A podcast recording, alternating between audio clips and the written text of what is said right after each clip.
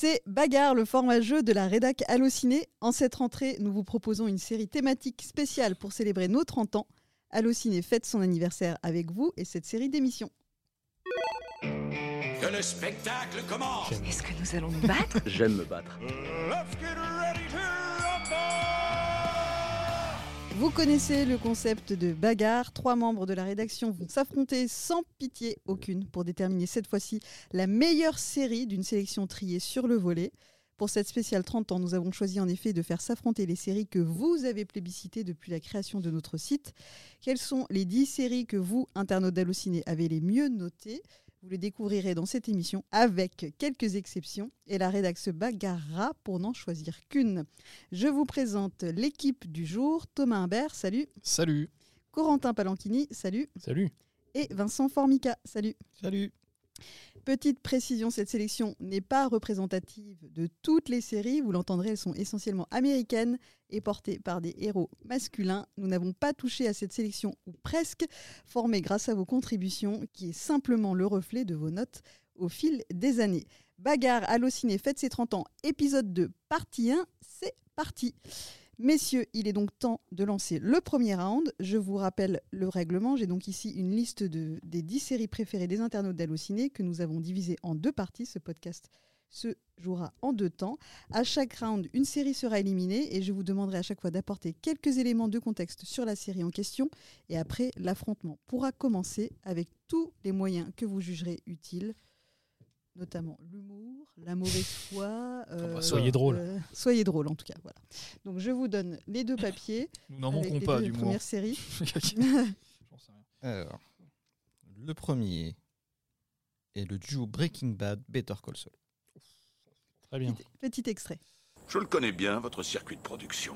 D'après mes équipiers ici présents, vous produisez une mette à 70% pure, si vous avez de la chance. Ce que je produis, moi, c'est une mette à 99,1% pure. Et alors? Alors, c'est.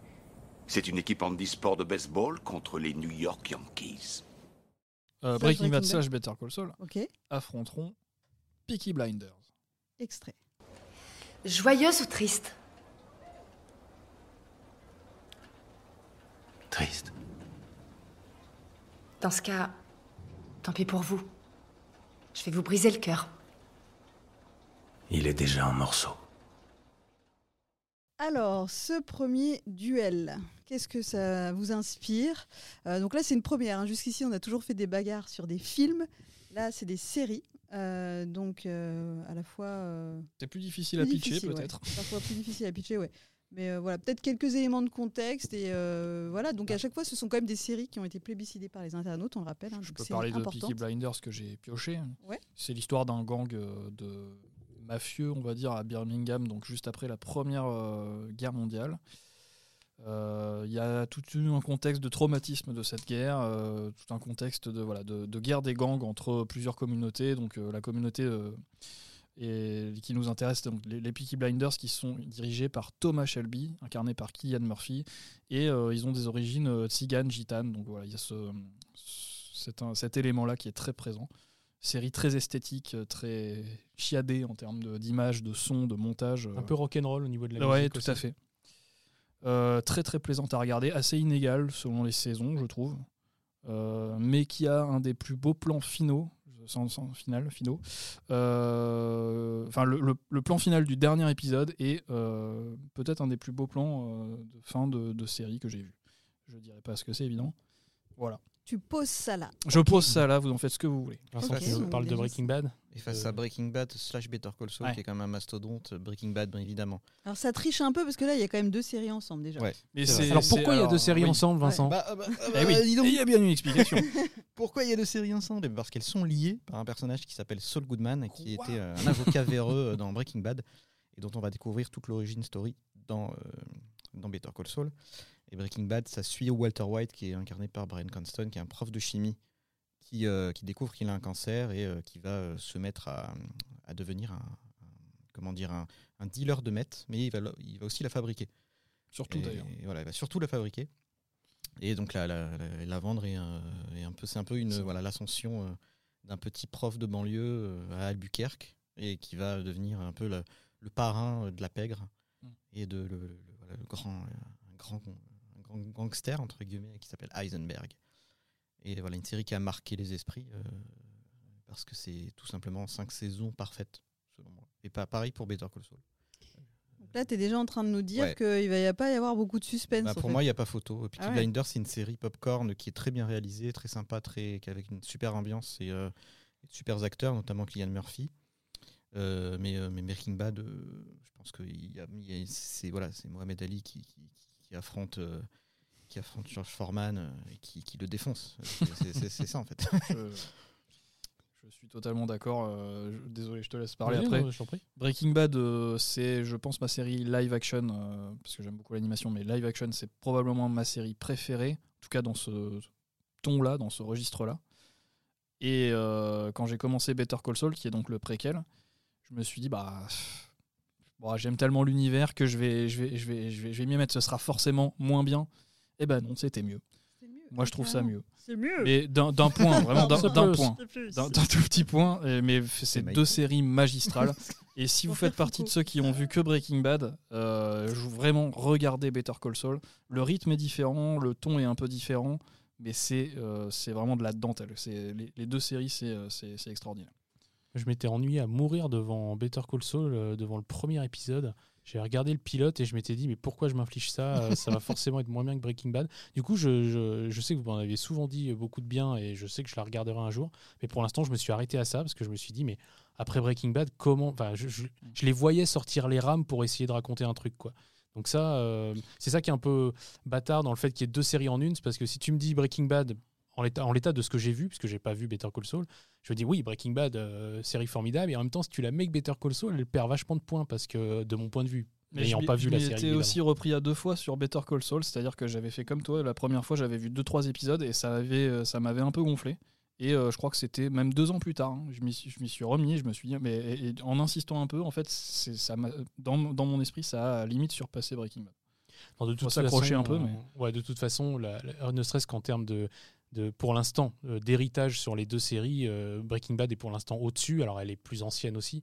Mais voilà, il y a, une pop culture euh, qui s'est dégagée de Breaking Bad, qui a pas peut-être encore eu sur Peaky Blinders, qui est une série plus confidentielle aussi. Elle est britannique, elle a été moins distribuée que, Breaking Bad. Elle a un peu moins fait parler aussi, il faut être honnête. Chez nous, elle est diffusée sur Arte. Enfin, elle été diffusée sur Arte, donc c'est pas non plus la chaîne qui est la plus regardée. Donc euh, depuis qu'elle est sur Netflix, ça c'est un peu mieux passé. Mais voilà, pour l'instant, euh, là en l'état, euh, je dirais, je dirais quand même Breaking Bad au-dessus. Moi, je ne juge que Breaking Bad parce que j'ai pas vu Better Call Saul, mais à elle toute seule, sans besoin de, du spin-off, pour moi, elle est au-dessus. Eh bien voilà un premier euh, round euh, rondement mené. Euh, c'est plié déjà. Donc, Je- euh, on, peut juste mentionner qu'il y a y, y quelques épisodes de Peaky Blinders dans lesquels il y a Tom Hardy et son Ah. personnage Oui, est incroyable. Oui. Ah La, oui. performance qu'il fait est incroyable. Donc euh, même si vous accrochez pas à la série, zappez juste dans les- regardez juste les épisodes où il y a Tom Hardy. Parrain de la que- mafia juive, je crois. Oui, Mm. tout à fait. Et euh, c'est il est haut en couleur. Oui. C'est bien, c'est bien, ça donne envie. Donc si Ah bah Même faut si- quand même regarder Peaky si Blinders. hein. fait laminer, euh, ça donne Ça vous envie donnera de- envie de mettre des longs manteaux et des bérets avec des lames dedans. Ça peut vous donner Mais envie attention de quand même. ce qui est pas très bon pour la santé. Donc attention quand même. Alors, on attaque déjà le deuxième round avec un nouveau concurrent. Avec Donc, grand qui plaisir. affrontera Breaking Bad, Better Breaking Call Bad va affronter Stranger Things. Alors on n'est pas du tout dans le même genre. Une ombre grandit sur le mur derrière toi. Elle t'avale dans le noir. Cette chose est toute proche.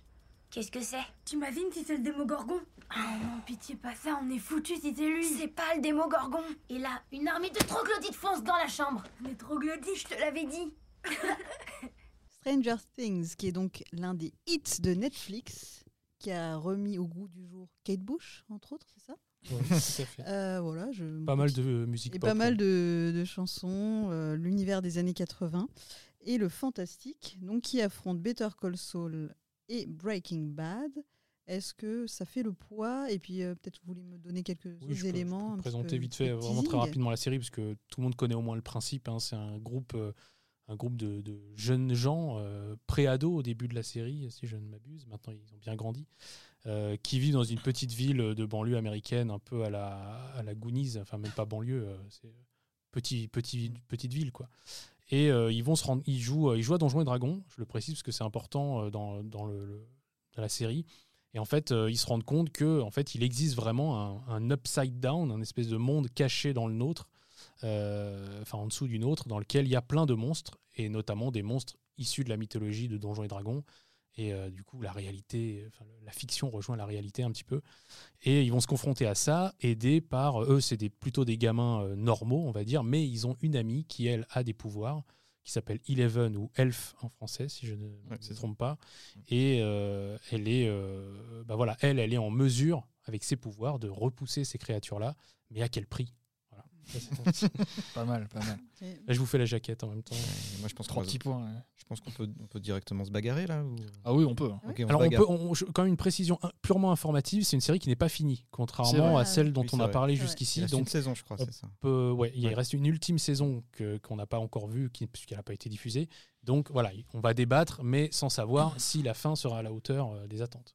Moi, je pense qu'il faut être sérieux. Il faut virer cette série, cette petite série euh, Netflix euh, toute mignonne, Je le mais qui, est, qui est absolument euh, sans intérêt euh, quand on quand on parle euh, quand on la met en face de Breaking Bad et de Better Call Saul. Toi, t'as décidé sérieux, de, tout tracher là. Tu Ouais, mais- en train de te faire une prends pas de gants, réputation. Écoute, Brigitte, tu m'as dit que ça s'appelait bagarre, Ouais, qu'on pouvait être ouais, de mauvaise c'est foi et qu'on pouvait y aller. C'est ce que je ressens. J'y vais avec c'est le ce que cœur. j'aime. Vas-y, vas-y, défonce. Et mon cœur me dit, euh.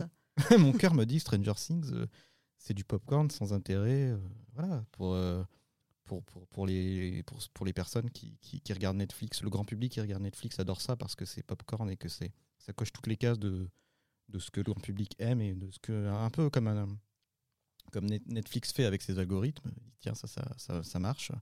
Les gens vont adorer et puis, euh, et puis, puis ils le mangent. Mais je pense qu'il faut, il faut être un peu plus exigeant que ça. Et Better Call Saul et, et Breaking Bad Soyez le- le exigeant. permettent. Je- je- Soyez exigeant avec vous-même. Je, suis- je- je te rejoins, je, je, je serais un peu moins sévère. C'est c'est du popcorn, pas sans intérêt quand même. Je trouve qu'il y a. salé ou sucré Alors ça c'est très sucré. hein. Stranger Things c'est extrêmement sucré, ça manque de sel d'ailleurs. Mais je, je trouve quand même que ça a beaucoup de qualité, euh, même en- juste d'un point de vue technique, en termes de montage, en termes de mise en scène, ils, ils osent des choses et ils tentent. il y a vraiment des, des idées de mise en scène, même au fil des saisons quand ça se développe, que qu'on voit peu euh, ailleurs à la télévision. Donc vraiment moi je salue euh, ce- cette originalité là. Après c'est clair que c'est facile, ça tire sur des ficelles qui, dont on sait qu'elles vont forcément réveiller des trucs très nostalgiques et donc des émotions faciles chez les gens. C'est du popcorn facile. Euh, moi, je prends toujours plaisir à voir les nouvelles saisons de Stranger Things, mais à aucun moment ça fait le poids une seconde face à Breaking Bad et Better Call Saul. Ça, euh, ça c'est très clair. C'est une série que j'aime beaucoup euh, parce que, bah, pour pas mal de choses que, que Thomas a dites, euh, qui sont que c'est quand même une série de très grande qualité. Il faut se rappeler de la saison 1 de Stranger Things qui nous avait pour la plupart scotché quand même. On n'attendait rien de ce truc. Et quand on a découvert ça, on s'est dit, mais euh, c'est quand la saison 2 quoi? On était vraiment comme des dingues. Si on se remet dans le contexte, oui, oui, je pense qu'on était, on était très fans. Alors évidemment, ça joue, euh, ça a l'intelligence en fait quand même de jouer sur le nouveau public en faisant redécouvrir euh, ces années-là, etc., en les rendant cool en fait, en, accentuant tout ce qui était jugé cool à l'époque et en faisant comme s'il y avait quasiment euh, que ça presque. Et, en même temps, ça a l'intelligence aussi de d'aller évidemment titiller chez la nostalgie des, des parents en fait. Euh, ça ne va pas chercher que le public enfantin. Donc ça essaye quand même de raconter des, des choses un peu profondes, ça essaye de creuser le caractère des personnages. Il y a des personnages secondaires qui sont quand même très bien écrits, notamment les personnages féminins qui sont vraiment bien. Euh, donc euh, voilà, effectivement, je la place en dessous de Breaking Bad qui, est, qui a une valeur visuelle et d'ensemble plus forte. Euh, mais je trouve qu'elle démérite pas quand même. Certes, c'est pour euh, c'est- pensé grand public, etc. Mais dans, le- dans les séries les plus accessibles, ça reste quand même le haut du panier. euh. Tu parles, c'est vrai, tu parles des personnages féminins. Je sauve les, les jeunes actrices du film qui sont, qui ont, qui sont vraiment creusées. Euh, Plus que les garçons, ouais, complètement. euh, ouais, exactement. J'en profite, donc vous parlez de personnages féminins.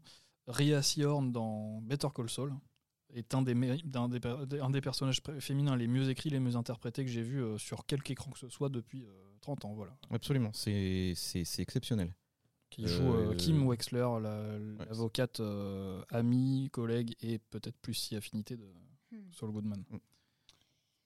Donc, si j'ai bien compris, Breaking Bad l'emporte pour un tour de plus. Là, je sens que ça va être une émission euh, où Breaking Bad va, va tenir euh, la corde pendant un voir. petit moment. On verra. Ou alors on s'avance et on, sans savoir quelle est la prochaine série, on dit qu'elle passe devant Breaking Bad. Juste pour, juste pour casser les, Bah, pour casser allez, les codes. euh, Peut-être que le, Plus le- belle la vie. Oh, peut-être- peut-être que le tirage euh, au sort va nous donner une, Et pourquoi une pas, très très grosse série, hein, histoire de, de secouer un petit peu tout ça. Donc, nous en sommes au troisième round, c'est bien ça. Et donc, Breaking Bad reste pour un tour de plus et va donc affronter. tin, tin, tin. Breaking Bad affrontera. Ah ouais, il affrontera Camelot. oh, oh là là. Non, moi je crois qu'il faut que vous arrêtiez d'essayer de dire des trucs. Ça vous fatigue déjà, puis pour les autres, vous vous rendez pas compte de ce que c'est. Moi, quand vous faites ça, ça me fout une angoisse. Je pourrais vous tuer, je crois. De chagrin. hein. Je vous jure, c'est pas bien. Il faut plus que vous parliez avec des gens. Alexandre Astier, que l'on vient d'entendre dans Camelot, donc série française. Il n'y en a pas beaucoup dans cette, euh, cette liste des, des 10 séries que vous avez plébiscitées. Donc Camelot d'Alexandre Astier, qui veut me faire un mini pitch. Je suis pas le, le- le- le plus grand spécialiste par rapport à Thomas et, et Corentin, mais je, je pense que je, je suis pas très loin si je dis que c'est l'histoire de, de- du roi Arthur et de, de sa cour. Ah non, aussi. Euh, en mode un peu parodique euh, au, au début en tout cas. Et puis un peu plus tard, ça, ça devient un peu plus euh, dramatique, un peu plus sérieux. Et voilà, c'est mené par Alexandre Astier de main de maître. peut. C'est une comédie dans l'univers du roi Arthur, avec Alexandre Astier aux commandes de à peu près tout. Hein, Il y a très peu de choses qu'il fait pas là-dedans. Et donc, c'est euh, ces six saisons, euh, dont effectivement, tu mentionnais que euh, de la 1 à la 4, c'est des formats très courts de 3 minutes. Et de- à partir de la 5, en tout cas, ça a été découpé plus tard, mais au départ, c'était moins d'épisodes, mais de 50 minutes, euh, qui sont aussi après, qui ont été, euh, pour passer à la télé, divisés en petits bouts euh, plus nombreux. Et une saison 6 qui est, une- qui est un préquel. Quelque chose me dit que le choix va être difficile. Et ça, j'avoue, je, je rigole un peu. Sinon, c'est pas drôle. Tu es cruel. Moi, j'ai Ouais. une histoire un peu, un peu chaotique avec Ah. Parce que je détestais Camelot. j'ai tout le temps détesté Camelot en fait, quasiment De euh, tout depuis, temps. de- depuis que j'ai jamais compris, enfin quand ça passait à la télé notamment, je, je comprenais pas euh, la hype, euh, je comprenais pas qu'on pouvait aimer, je, je comprenais pas l'humour. Ça, ça me faisait absolument pas rire. Et un euh, jour et un jour, j'en parlais avec Corentin il y a quelques temps. euh, ça repassait dans une, sur une chaîne de la TNT et je me suis mis à regarder euh, plus intensément en tout cas, de manière un peu plus intensive que je faisais avant. Et j'ai j'ai beaucoup aimé. Je me suis pris au- à l'humour d'Alexandre Astier, je me suis pris au personnage.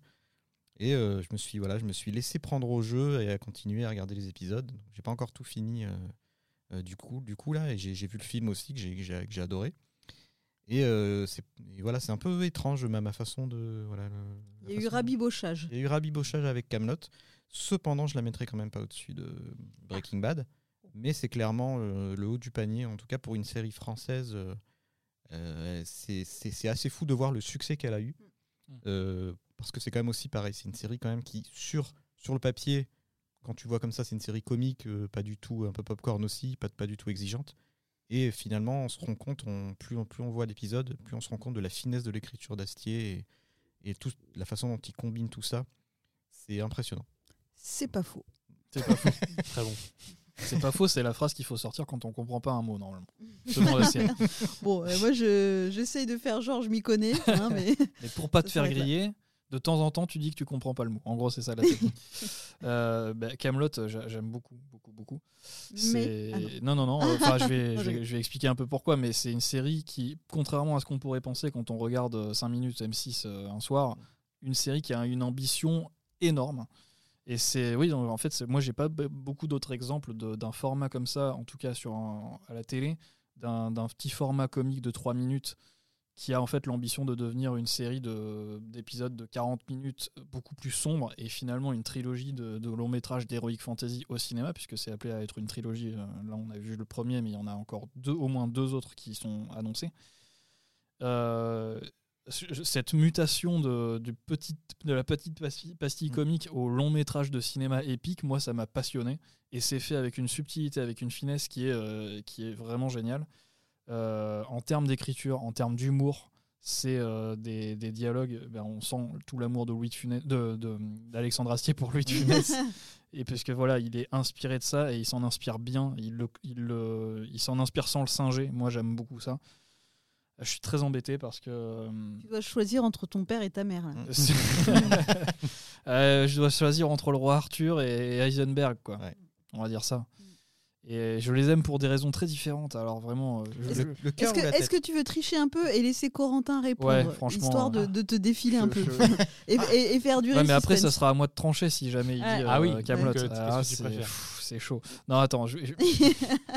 Écoute, ça fait longtemps que. euh, En fait, si, si, si je le si, si je me décide pas face à hum, face à cette série-là, je je pourrais jamais virer euh, Breaking Bad puisque comme je l'ai dit, c'était ma série euh, de- dans ce, dans ce registre-là préférée. Donc allez, je vais, je vais donner un point à Camelot. Je Ah. m'y attendais même pas moi-même. Mais c'est ce que c'est c'est la vie que tu as décidé de vivre. Camelot, Camelot 1, Ouais. Breaking Bad 1. Non, bah Camelot, moi je suis très très fan, euh, enfin très très fan. Je suis, j'aime beaucoup depuis le début, mais j'ai pas fait partie de des vagues de de la première vague de fans. euh, Camelot Zouz. Voilà, Euh, je, je, je- je cite pas euh, au quotidien de ma vie euh, des répliques de Camelot, j'en connais pas mal par cœur, mais c'est pas un, un- un réflexe que, que j'ai. Euh, donc c'est une série qui m'a vraiment marqué. Euh, moi j'aime beaucoup l'heroic fantasy, donc quand euh, il y a quelqu'un de français qui a décidé d'en faire à la télé sur M6 à une heure de grande écoute parce que ça prenait le créneau de Caméra Café quand même, qui était l'autre gros succès d'avant, qui a aussi fini au cinéma d'ailleurs. Mais, mais là, tu te dis, non, il y a, y a une vraie ambition. Et au deux, dès, en fait, si tu revois la saison, la série dans son ensemble dès le début, dans l'ordre chronologique, tu te rends compte que dès la saison 1, même s'il ne savait pas où il allait, il ne savait pas s'il y aurait une saison 2, etc., il y a quand même quelques petites graines qui, au cas où il y aura une saison 2 et que ça se développe, il y aura, euh, sera planté pour amener la suite. Et euh, c'était plutôt ambitieux, euh, ambitieux de sa part. Et il y a une, voilà, moi je ne suis pas très fan du Camelot le film pour l'instant. Je trouve qu'il y, a y a quand même des défauts, etc. peut-être Asti, la réalisation, c'est pas forcément son truc. En tout cas, pour l'instant, j'ai pas, pas été super euh, convaincu de ça. Par contre, l'écriture, c'est son truc. Ça, il y a aucun doute là-dessus. L'écriture et les dialogues, c'est son truc. Et de ce point de vue-là, c'est quand même extrêmement bien écrit. Et si tu compares l'écriture à celle de Breaking Bad, qui est quand même très très bien aussi, hein, on va pas, pas se mentir, mais ça peut rivaliser. Donc c'est compliqué. Je vais dire que euh, je mets quand même Camelot pour la, en fait, ce que ça a apporté aux séries françaises et ce que ça a permis euh, plus tard. Ce que Breaking Bad, c'est un one shot qui n'a pas conduit, qui n'a pas été un bouleversement pour l'industrie. Alors je dis pas que maintenant il y a des séries de fantasy françaises partout, mais ça a ouvert la porte à Eurocorp, à. Ça a ouvert la, la- c'est bien hein Ouais, c'est ça. ça a ouvert la porte à HeroCorp, ça a ouvert la porte à des séries, je pense, d'aujourd'hui, comme OVNI, par exemple, qui sont bah, typiquement des OVNI. Je sais pas s'il y aurait eu ça sans Camelot avant. Donc pour ça, je vais mettre Camelot. Ok. Alors j'espérais qu'il y ait un petit peu de, de- de chamboule tout. Bah voilà. Je vote bien. pour le Game Changer. Voilà. Ah oui, Et puis c'est vrai que c'est c'est un. Il y a, il y a peu d'œuvres françaises qui rentrent dans la pop culture au même titre qu'un Star Wars ou qu'un Ouais. Marvel. Oui, aussi. Camelot, c'est le cas. T'aimes ou t'aimes pas, mais c'est là. On ne peut pas lui enlever ça, effectivement. euh. Et c'est vrai qu'on a beaucoup de séries dans cette sélection qui se sont inscrites dans la pop culture. Et donc c'est ça aussi qui va rendre les choix souvent difficiles. Mais en tout cas, les cartes sont redistribuées avec donc un nouveau challenger euh, qui est donc euh, Camelot qui nous dégage Breaking Bad et Be- Better Call Tu te Saul. dis avec Eh une oui. violence à chaque fois. Mais c'est de la Et bagarre. on les aime ces séries et on va pas les dégager. On va euh, les accompagner gentiment vers la porte. les auditeurs, je, je- je n'ai rien contre, mais moi, mon, mon rôle, c'est de qu'il y ait de la bagarre et qu'on dégage des choses. Donc euh, voilà, ça euh, dégage. On dégage. Euh, Ça dégage. Et donc, quatrième round qui sera le dernier de cette première partie de l'émission. Euh, et donc, c'est à toi, Thomas. Camelot va affronter. Il s'agit de The Wire. Va falloir ouvrir cette porte parce que je vais souffler dessus. Dépêchez-vous les mecs parce que je vais compter jusqu'à trois. ferais mieux de te barrer, Omar. Nous aussi, on est armés. Ah, je crois pas mon pote, j'en crois pas un mot. Vous devriez réfléchir et arrêter de me faire perdre mon temps. Sinon Omar va revenir demain. Et après-demain.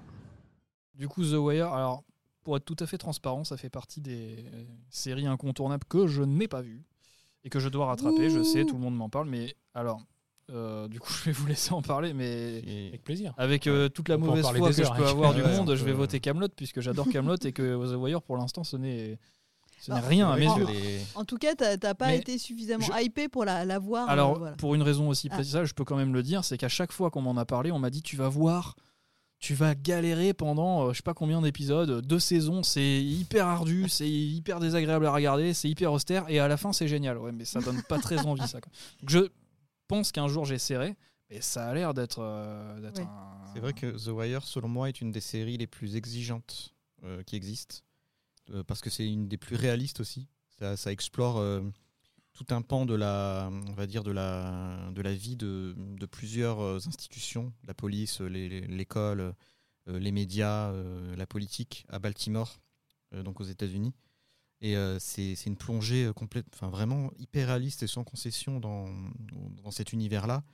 Et ça, c'est un coup de poing dans le ventre à chaque épisode. C'est juste, c'est- vraiment exceptionnel, mais c'est vrai qu'il faut s'accrocher à fond. Moi, je dirais peut-être pas quand même pendant deux saisons, mais pendant Une cinq, et demie.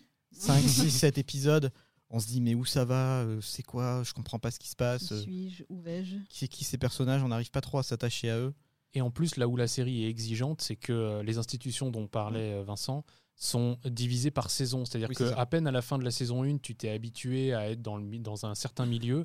En saison 2, on te prend complètement le contre-pied. On- Ça se passe plus du tout dans le même endroit de Baltimore. Tu reconnais les mêmes personnages, mais euh, c'est plus du tout le même euh, focus. Mm. Euh, c'est presque une série anthologique en, de ce point de vue-là, avec comme point commun Baltimore de saison en saison, et puis des, pers- des personnages récurrents. Mais donc tout- ça permet de tisser la toile de la ville et de te faire comprendre la, tout, ce- comment tout ça s'articule et ce que ça veut dire aussi au-delà de Baltimore, symboliquement. C'est-à-dire que ça te montre comment un système fonctionne et bah, la- le point de la série, c'est de montrer que le système ne fonctionne pas et qu'il est pourri. Euh, donc euh, oui, c'est sûr que c'est ambitieux et c'est sûr que ça prend pas par la main et que ça, ça part du principe que le spectateur est intelligent en fait. Donc euh, ça après, que j'ai jamais voulu la regarder. mais, mais tu verras parce que quand tu commenceras, tu te diras, c'est austère, mais on me prend pas pour un con. ouais, Mm. Et, et du coup, euh, tu vas être entre guillemets bah, caressé dans le sens du poil que tu es intelligent et que tu vas comprendre ce qu'on te présente. Parce que c'est pas complexe en termes de, de ah mon dieu euh, mais qu'est-ce qui se passe à l'écran? Non c'est juste que au début il y a plein de personnages et il faut apprendre à les connaître et à s'y habituer euh, voilà. Comme comme euh, la première saison de Lost tu te rends compte que sur l'île il y a 40 personnages et tu es là mais qui est qui? Comment? Quoi? Bon voilà c'est juste le temps qui fait que tu t'habitues et que tu les connais.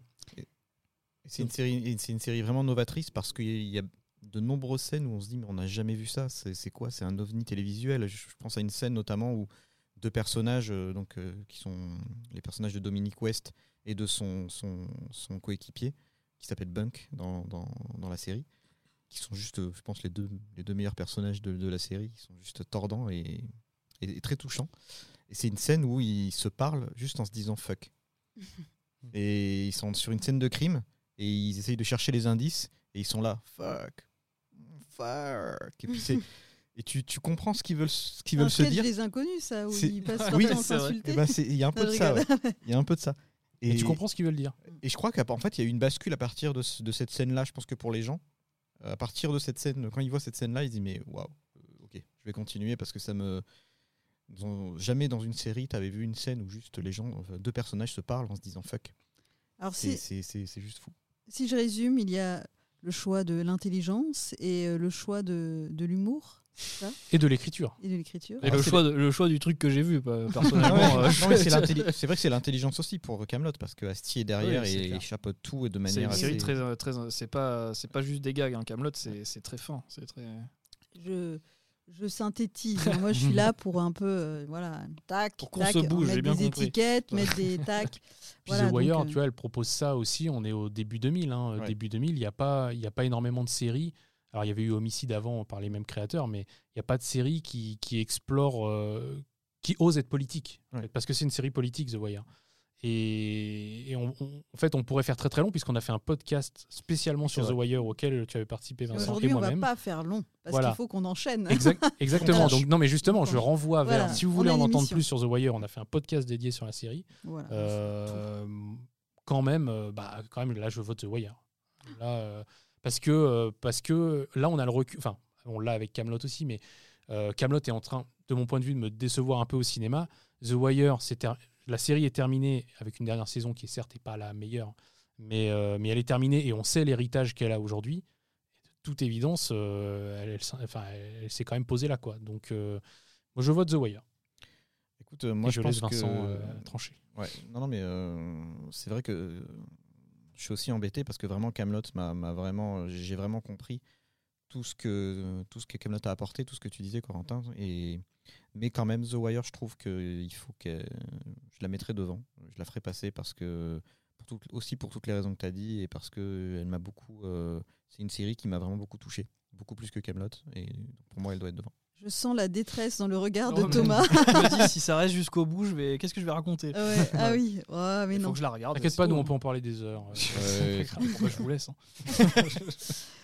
Euh, eh bien, donc, euh, cette euh, émission, cette première partie de l'émission s'achève avec un vainqueur assez inattendu. Bah, en même temps, un peu attendu dans le sens où il y a beaucoup de classements de, des meilleures séries qui mettent, qui mettent The Wire comme la meilleure série de tous les temps. Je sais pas si c'est le cas, mais de celles qu'on a eues, je trouve que tu vois, même mal. si elle avait été contre Breaking Bad, j'aurais voté The Wire. Je pense quand même. Donc, euh, The Wire l'emporte donc, euh, à l'issue de ce quatrième round, qui est le dernier de cette première partie euh, de bagarre spéciale 30 ans d'Allociné. Et on parle des séries que vous avez plébiscitées, vos 10 séries préférées. Euh, Pour écouter la suite de nos échanges et connaître donc le grand vainqueur, est-ce que The Wire restera jusqu'au bout? Euh, Il faudra écouter la suite la semaine prochaine. Euh, tous les épisodes de Bagarre et bien d'autres podcasts sont à retrouver sur notre chaîne Allociné. Thomas Imbert, Corentin Palanchini et Vincent Formica, merci à tous les trois pour votre participation. On Un se plaisir. retrouve bientôt pour la suite. Merci à Chanel Morvan à la réalisation et au montage de nos podcasts. À la présentation, c'était Brigitte Baronnet. Je vous dis à très bientôt. Salut Salut. Salut. Allociné,